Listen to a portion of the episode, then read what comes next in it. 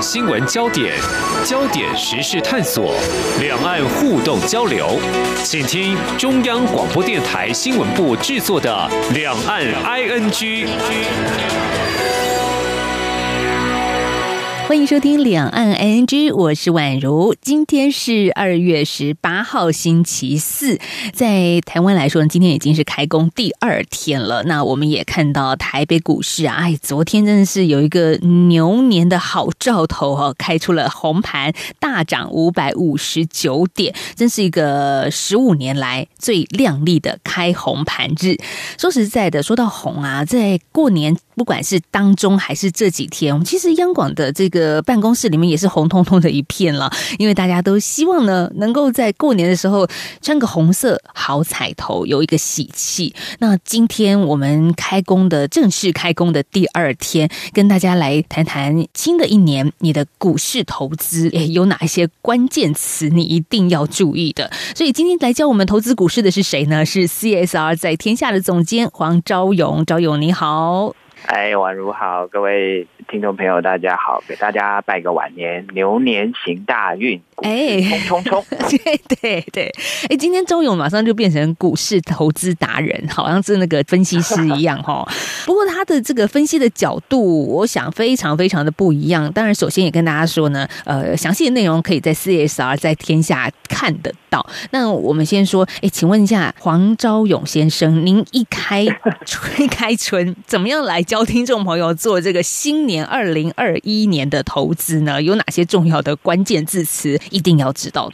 哇，这个投资谈起来真的是人人一把号，各吹各的调，真的是非常的困难哦。尤其是现在的台，不管是台北的股市，或者是亚洲，甚至全球股市，都到一个高档哦。像日本的东京，东京指数已经冲破三万点，它也是到了一个历史新高。那到了这个高点之后，到底该怎么办？说实在，我自己也非常的迷惘。但是，我想有一个事情是不会改变的，就是能够活得久、活得好的企业呢，一定是值得我们跟他继续来，就是谈恋爱，继续。投资它哦，那能够活得久的企业，其实我想最重要就是它的永续发展做得好不好。所以今年我们就跟大家介绍这个永续的今年二零二一年的永续关键字哦，它的英文叫做 Net Zero，就是呃近零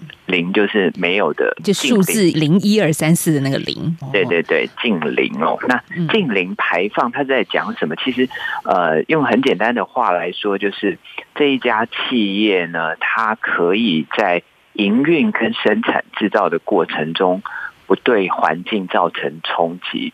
那最简单的没有冲击的方法是什么？就是它没有排放二氧化碳，所以叫做近零排放，就是说零碳排这样子。对，但是你看生产跟制作，一想当然了，就开始想到那个工厂啦，可能烟囱啦，怎么可能是近零呢？对，所以呃，就我们常在讲说这个近零碳排，其实它非常的困难，就包含我们人在呼吸的时候，你都会排出二氧化碳。没错，所以要怎么样去达到这个近零呢？它其实有几个步骤。第一个步骤就是，呃，我一定要先知道说到底。我这个公司一年会排放，或者说我会在一段时间内会排放多氧多少的二氧化碳跟温室气体嘛？所以第一步，他就要做一个叫做碳盘查的动作，就是去盘查盘点我的生产过程、我的营运过程到底会产生多少的温室气体，所以要去进行一个碳盘查的动作。那盘查了我到底会产生多少二氧化碳之后，我才会知道说，哎。到底我的生产或营运过程中哪里会产生最多的这个温室气体？那我们可以把它标示出来，这个叫做一个热点或者说热区。那针对这个排放量最多的，我们去做一个减碳的一个呃规划。譬如说，哎，我知道啊，譬如说我们夏天的时候，我们都现在大家台湾民众都非常有这样子的意识，就是我夏天的时候冷气的温度不要调的。太低，我可能把它定在二十六到二十八度之间，那它就会比原本我们习惯可能呃这个冷气它的预设温度是排在二十四度，那它就会减少非常多的这个碳排放，也就是会省电。所以针对这个热区呢，我们去做这个节能减碳的一些规划。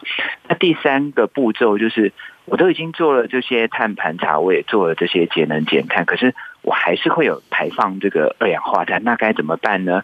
呃，我们就可以去做一个叫做碳中和的规划。中和就是把这个碳排放量给中和掉。所以，怎么样去做碳中和呢？那很简单的方式就是你可以去种树，因为我们知道树会吸附二氧化碳嘛。嗯，你多种一棵树，你就会呃减少掉呃很多的这个碳排放。那或者是光种树可能还不够啊。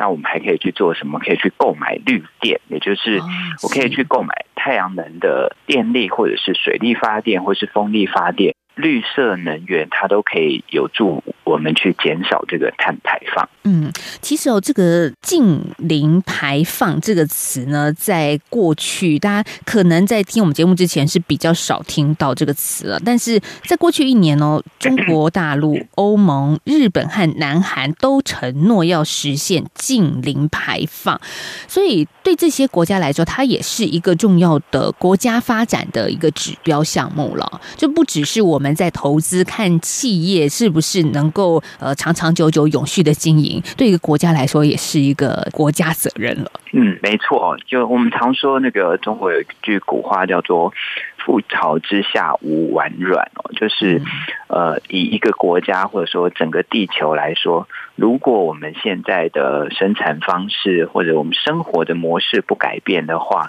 到了二零五零年，整个地球就会被温室气体包覆，所以我们整个生活环境会出现非常大的变化。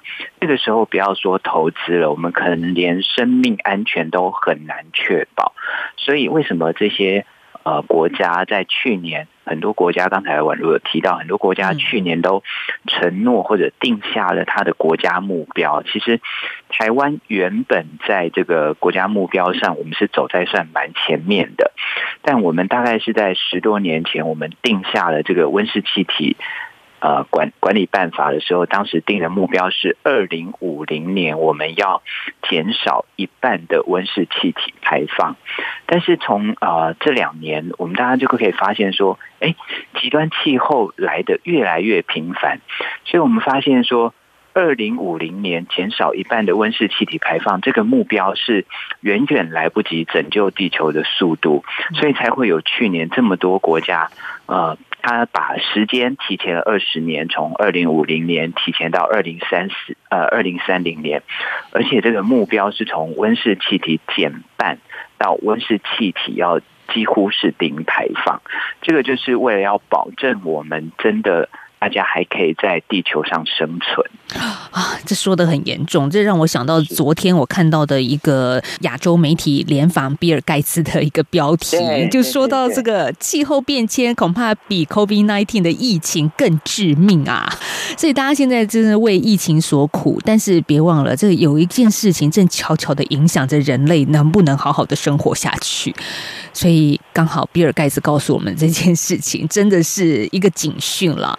但如果就比较短期在层面来说，好，我们要投资要赚钱了哈，那我们就看到 CSR 在天下这个文章，也就是呃赵勇刚刚所大致描述的呃近零排放，它的标题叫做“二零二零没赶上”。ESG 投资吗？好，二零二一你不能再错过近零排放了，就是 Net Zero。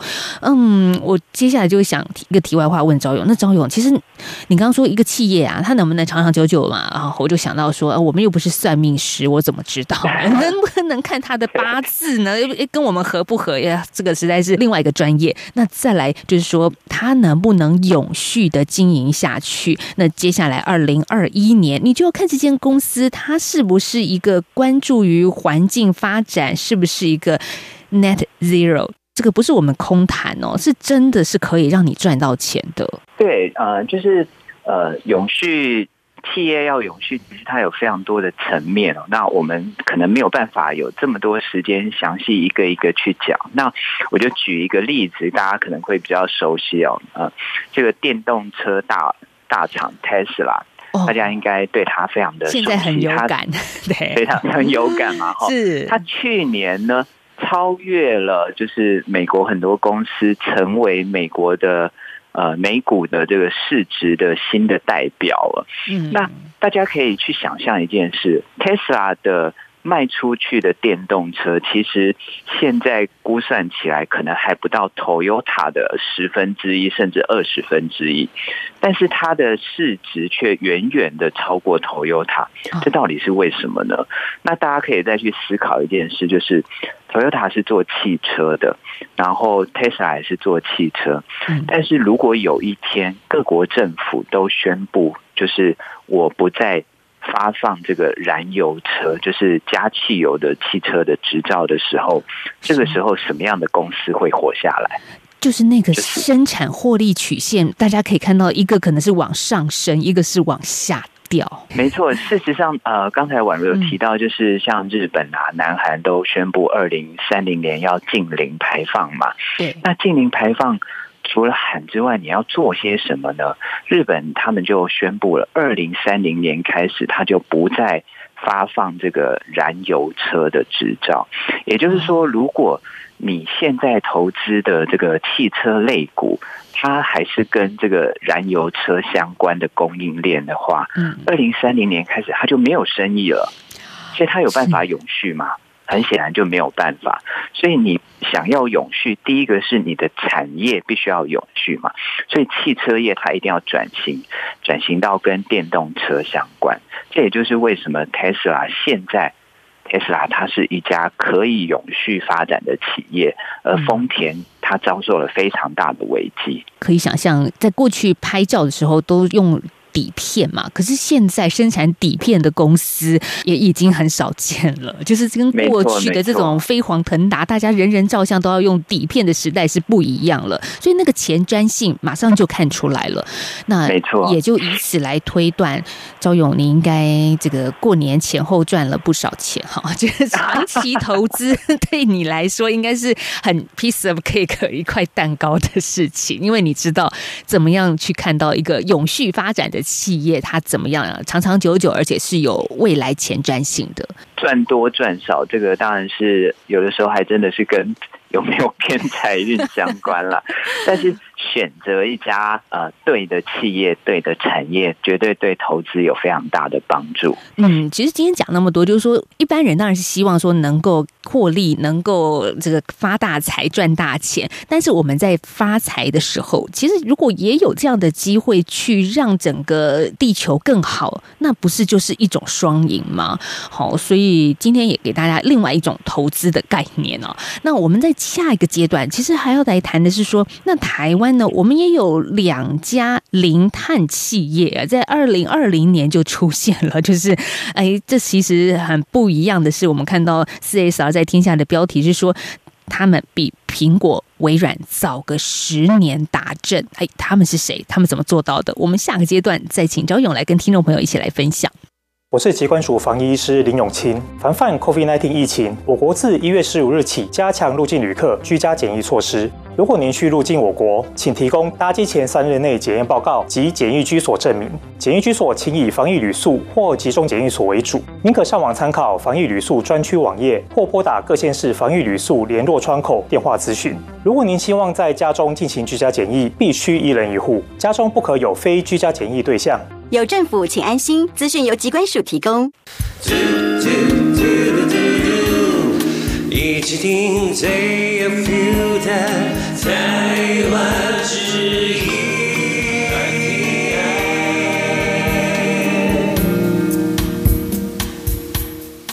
继续回到两岸 I N G 节目，我是宛如。在今天我们访问的是 C S R 在天下频道的总监黄昭勇。好，昭勇，其实接下来这个案例就跟台湾有很紧密的关联了。这其实是说到呢，哎，在那个我们台湾有两家非常非常好的一个企业，我觉得很特别的是哦，一个叫美妆公司，一个叫法律事务所。好，美妆公司它怎么做到零碳企业呢？因为美妆它得制造产品嘛，所以我想这一篇文章里面有非常多详细的介绍，而且我看了之后也觉得啊，好有趣啊。这一家叫做趣欧莱德哈。对，欧莱德可嗯能国、呃一般的消费者对它相对陌生哦，但事实上，呃，假设您有到就是呃沙龙啊美发沙龙店去的话，呃，他们在美妆在美发沙龙店的通路其实是销售量是非常的好的，但它慢慢的开始现在也在呃这个一般消费者的通路也开始要进军这个市场。其实会谈到这个欧莱德哦，它非常特别的是，它在被大众媒体关注到，不是他的产品，而是他的这个企业总部。他总部在杨梅的呃的山的呃哦。工业区里面，我看到你我有们的记者对也特别去了一趟，嗯，对，然后它真的是一栋绿建筑哦，它原本其实是比较像是铁皮屋的工厂，然后这个董事长葛望平他自己做这个工厂的重新设计，然后把这个工厂打造的就像是一个非常美丽的一个森林一般，然后旁边都有很多的树木。那有趣的是呢，我们去的那一天，因为很冷，就是在过年前这样的那一天，呃，我们走到它的室内，因为从外面很冷，走进去想说，哎，可以稍微暖和一下，结果然后我就，发现，哎，室内跟室外的温度是一样的，一一样冷啊。一样的。对，可是为为什么这个公司可以可能假设好真的很冷的时候，可以开暖气，或者是开一些这个送风的空调，让气温保持一定舒适度？可是公司没有这么做，为什么？对，第一个就是说，它的绿建筑的设计是采一个呃跟自然共处的这种很很通风的设计嘛，所以嗯基本上他们很少开空调。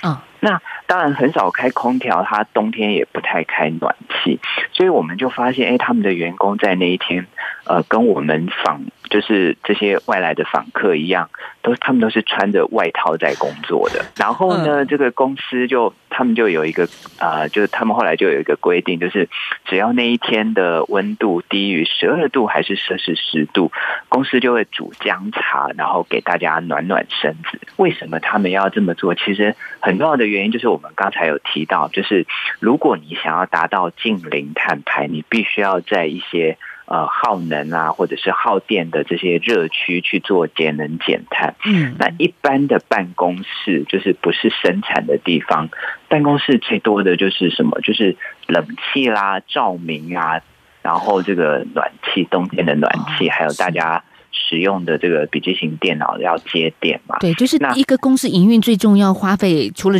人事成本之外，还有电力的支出也是很高的。能够省电的地方是哪里？就是照明跟这个空调。那照明呢，在这个绿建筑，他们因为做了非常多的这个采光，还有这个透明的玻璃的设计，所以其实基本上它的厂区。就呃，应该说他的办公室真正有用到这个照明的地方也不多，它都是采自然光。然后这个空调呢，就是它让整个办公室呢室内外的温度接近差不多是一致，然后甚至夏天它室内的温度在没有开空调的状况下，还比室外要低个几度，让大家可以比较舒适的工作。是好，这个是员工的上班环境。那再来它的产品呢？有一个产品叫做绿茶洗发精，大家可能在超市上看到，哦现在标榜天然的洗发精还蛮多的，但是它的天然不只是我们眼睛所看到的，就是里面的内容物的天然哈，这个之外还有瓶身的天然，就是瓶子它也讲究有环境教育意义的设计。哇，我看到瓶子底下还放了种子哦。对哇对，没错，就是绿茶洗发精是欧莱德第一个达到碳中和的产品哦，就是这个产品本身几乎是对环境没有冲击。那它要怎么做到呢？刚才宛如有提到，就是呃，洗发精本身它要是必须要符合天然，然后符合低碳。那更重要的是这个瓶子怎么办？我们都知道，就是呃，大部分的洗发精它要么就是玻璃瓶。呃，可能更多的是属于塑胶类哦，嗯，对，塑胶瓶。那塑胶瓶当然它第一个是说玻璃瓶它会有这个透光性，它透光性其实对呃这个洗发精来讲有可能造成它的变质，所以通常会采用这个塑胶瓶去遮光。那塑胶它本身就是一个非常难以被分解的材质嘛，所以他们就采取这个再生塑胶，也就是我们已经使用过的保特瓶啊，或者已经喝掉的这个牛奶瓶，或者是已经使用过的这个洗发精的瓶子，它把它。有它的供应商去回收之后，去再制作成这个呃塑胶瓶来装它的这个洗发精。但是过去呢，呃，使用这个塑胶瓶、再生塑胶瓶的时候，它没有办法达到百分之百。最大的问题其实是在于这个，就是压嘴，就是我们要去按压这个洗发精，让它呃，就是洗发精可以出来的那那个压头、那个压嘴头是最难的。最难使用再生材质，那他们也完成了这个部分的设计，所以它就可以达到整个几乎是百分之百的碳中和的这个过程。嗯，就是在瓶身瓶子的制造端这个部分，但是再来听众朋友，你可能会觉得。为了达到这个呃碳中和，不可思议的另外一个地方，就是刚刚张远提到的碳足迹的盘查嘛。那盘查到什么样的程度呢？就是消费者洗头发的耗水量。对，就是说 我们过去在嗯，大部分我们在谈这个产品的碳中和，都是讲到这个生产制造端。对，就是说，哎，我生产的我工厂能够多。呃，多么样的省水啊？怎么怎么样去省电？但是真正的碳中和产品，应该是要包含到它的使用过程。嗯，所以这家公司欧莱德他们很厉害，就是他找了非常多的消费者去做实验，就是你洗一次头大概要用掉多少 CC，呃，就是多少的水量，然后呢？用完的这个洗发精之后，我们是不是要把头发吹干？嗯，他还会计算说，哎，那你吹干头发，你要用掉多少的电？所以他把这个使要消费者使用过程的碳足迹呢，都计算进去，然后才去完成它整个产品的碳中和。我们这样才知道，原来洗发精的碳排放量当中，报道是提到百分之九十是在消费者使用的时候发生的。对，没错。然后，所以一瓶洗发精可能它呃，看每个人的使用量，可以用一百次到两百次嘛。那这个过程中，其实。呃，要去计算跟盘查这个部分，其实真的不是那么容易，而且大部分的厂商可能觉得，哎，我在工厂里面省水省电就已经很厉害了，没错。这家公司还做到，就是让消费者洗的时候也可以省水，所以他们的设计呢，就是产品的设计本身就是你可以用。相对少的水量就可以把头发冲得很干净哇所以一开始我说这两家零碳企业真的让人觉得是叹为观止哦，他们的做法可以做到这么样的细节的部分。好，那另外一间就是属于呃法律事务所了。法律事务所我们可以想象说，因为本来它就不像是一个会生产 CO two 大量 CO two 的工厂嘛，哦，它就是一个办公空间。但是我们知道，像律师嘛，常常要出差，不管是搭车啦，还是说。坐飞机这样子就有里程数的碳排放问题了嘛？对，其实呃讲这个碳中和里程，大家可能觉得有点陌生哦。那其实大家想另外一个事情会比较容易理解，就是我们每年都会有一个叫做无车日，就是鼓励大家那一天不要搭呃不要自己开车，嗯呃尽量搭乘大众运输系统，甚至是去骑 U bike。所以你在这个。假设你是骑 U bike，基本上你在移动的过程，就是假设我从台北市政府要一直到啊中正纪念堂好了，我是骑这个 U bike，我基本上就不会有碳排放产生。那一样的，就是律师事务所的律师们常常要。搭飞机到各地去，所以这个地方呢，它就会产生很多的碳排放。嗯，然后呢，这家律师事务所很可爱，他们就帮这些律师，你每搭一次呃飞机，他就去帮你计算哦，譬如说你从台湾搭飞机到美国。它总共是多少的公里？然后这个公里数换算之后，你会有多少的碳排放？他就去购买相相当的碳权来综合掉这些碳排放。那碳权是什么概念？就是一样的，就是如果今天我是一个呃，我拥有一片森林好了，我种了很多树，但是我这个树我没有要卖。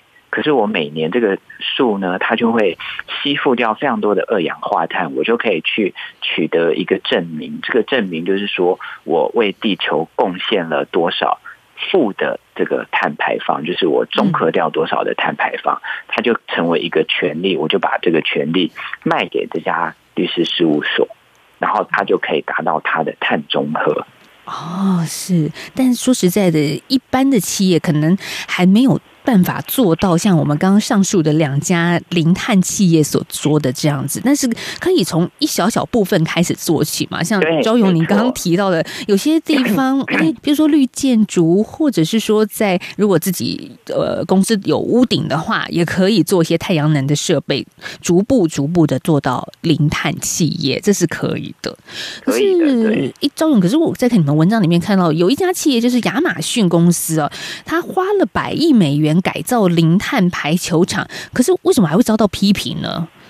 对，最主要就是呃，亚马逊大家知道它阿玛龙就是它是非常大的一家电子商务公司哦。其实在，尤其是在去年这个新冠肺炎 COVID-19 的时候，大家不太出门，所以线上购物变得很多。这不仅是在美国，其实在台湾也一样。我看到很多的这个网购公司哦，去年到一直到今年，他们的这个每个月的营收都是节节高升哦。那大家可以去想象一件事情，就是 我们买了这么多的东西之后，它要送来家里，是不是就会运送过程就会产生非常多的碳排放？所以呢，这个亚马逊他们去买了这个呃一家呃球馆，然后把它命名叫做气候宣言球馆。那但是就还是有一些这个就是环保团体就会觉得说，哎。亚马逊，你是这么样大的一家指标型的公司，你光买一个气候宣言球馆其实是不够的。更重要的应该是你在这个做生意的过程中，怎么样快速的去减少这个碳排放哦。那亚马逊当然他们也有讲，就是说，哎，其实我们在过去的这几年，我的每一块美元的营收呢，我已经比过去减少了百分之五的碳排放。但是这个呃，当然就是毕竟指标公司嘛，就是就像我们台湾啦，或者是我们都会对像台积电啊，或是台硕这样的大企业，我们对它有更多的要求。那美国的这些呃环保团体或者民众对阿玛荣也是有很多的要求，觉得你只是去做这个气候宣言球馆是不够的，只是让大家哎好像知道你有在做这个事情。它更重要的是，你有没有办法再加速？就是譬如说呢，这个在过去你可能呃一笔十美元的订单你也去运送，那你有没有可能就是让大家就是不要在这么小额的地方呢，也去用这个线上交易？因为只要有运送一趟，你送一趟嗯一个产品跟送一趟十个产品，其实它的碳排放。呃，整个是差不多，但是每一个产品可以分掉的这个碳排放就会变少嘛。所以他们是希望他呃亚马逊除了这个气候宣言球馆呢，还可以在它的这个商业模式上去做一些根本的改变。嗯，这才是比较根本的解决以及面对问题哦。因为我看到文章里面有说到，永续发展减碳的确是近年热门的议题，但许多人也会担心啊，企业会借此漂绿，好，就好像做一个形象工程，告诉大家我已经有在做绿化了，我已经有在做碳中和了，但实质上，我们对这些大型企业、跨国企业的要求，应该是要更严格的。是好，我们在今天的节目访问到的是 CSR 在天下的总监黄昭勇，跟大家来谈一个二零二一年你不能不知道的名词，叫做净零排放 （Net Zero）。那其实也告诉大家，这样子的企业它是具有前瞻性的，也可能在您今年牛年的投资上呢，可以纳入一个你的选项标的哦。或许哎，可以让你荷包哎，因为这样子的永续发展而增长，然后也对这个地球这个环境有更多的贡献。这真真的是一个双赢的，是，哎，很棒很棒。我们今天在这个一开春就跟大家来谈到这样子的具有前瞻性的话题，非常谢谢周勇今天跟我们的连线喽，谢谢。谢谢宛如，谢谢各位听众。好，也谢谢大家今天的收听喽，我们明天再聊，拜拜。